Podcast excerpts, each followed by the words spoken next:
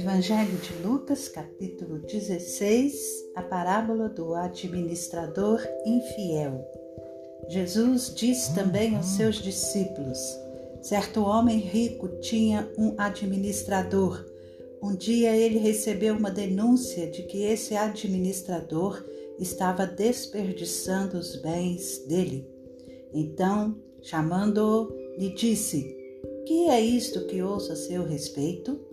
Preste contas da sua administração, porque você não pode mais ser o meu administrador. O administrador então se pôs a pensar: que farei agora que estou sendo demitido pelo meu patrão? Trabalhar na terra não posso, de mendigar tenho vergonha. Já sei o que vou fazer para que, quando for demitido, as pessoas me recebam em suas casas. Tendo chamado cada um dos devedores do seu patrão, perguntou ao primeiro: Quanto você deve ao meu patrão? Ele respondeu: Cem barris de azeite. Então o administrador disse: Pegue a sua conta, sente-se depressa e escreva cinquenta. Depois perguntou a outro: E você, quanto deve? Ele respondeu: Cem sacos de trigo. O administrador lhe disse: Pegue a sua conta e escreva oitenta.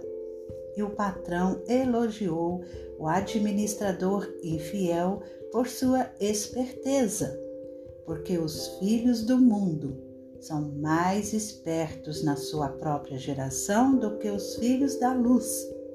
Eu recomendo a vocês: usem a riqueza injusta para fazer amigos, para que, quando a riqueza faltar, vocês sejam recebidos nos tabernáculos eternos. Quem é fiel no pouco também é fiel no muito. E quem é injusto no pouco também é injusto no muito. Portanto, se vocês não forem fiéis na aplicação da riqueza injusta, quem lhes confiará a verdadeira riqueza? Se vocês não são fiéis na aplicação do que é dos outros, quem lhes dará o que é de vocês? Nenhum servo pode servir a dois senhores, porque irá odiar um e amar o outro ou irá se dedicar a um e desprezar o outro? Vocês não podem servir a Deus e à riqueza.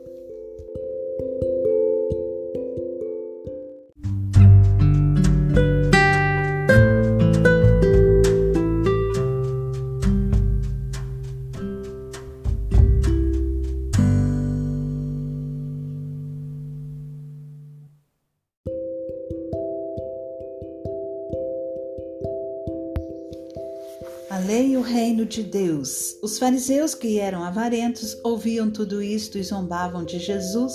Mas Jesus lhes disse: Vocês são os que se justificam diante dos homens, mas Deus conhece o coração de vocês, pois aquilo que é elevado entre homens é abominação diante de Deus.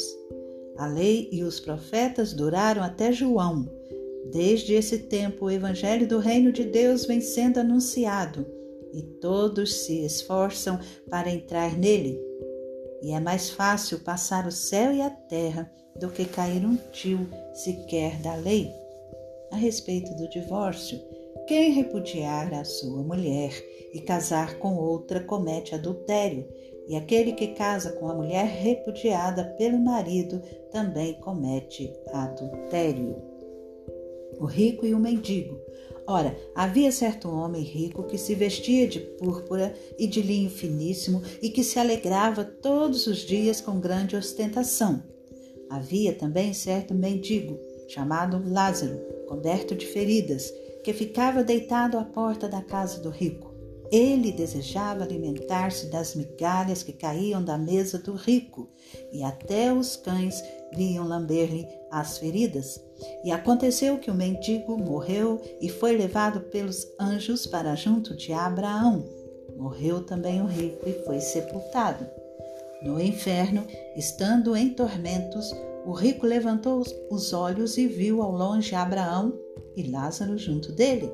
Então, gritando, disse: Pai Abraão, tenha misericórdia de mim e mande que Lázaro molhe a ponta do dedo em água e me refresque a língua, porque estou atormentado neste fogo.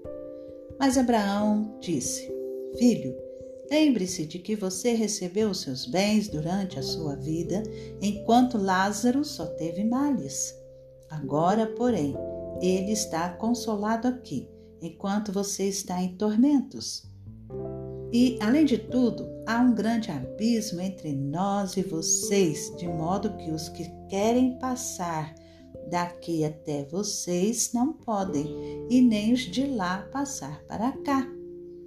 Então o rico disse: Pai, eu peço que mande Lázaro à minha casa paterna, porque tenho cinco irmãos, para que lhes dê testemunho, a fim de que não venham também para este lugar de tormento. Abraão respondeu: Eles têm Moisés e os profetas, ouçam-nos. Mas ele insistiu: não, pai Abraão. Se alguém dentre os mortos for até lá, eles irão se arrepender. Abraão, porém, lhe respondeu: Se não ouvem Moisés e os profetas, também não se deixarão convencer, mesmo que ressuscite alguém dentre os mortos.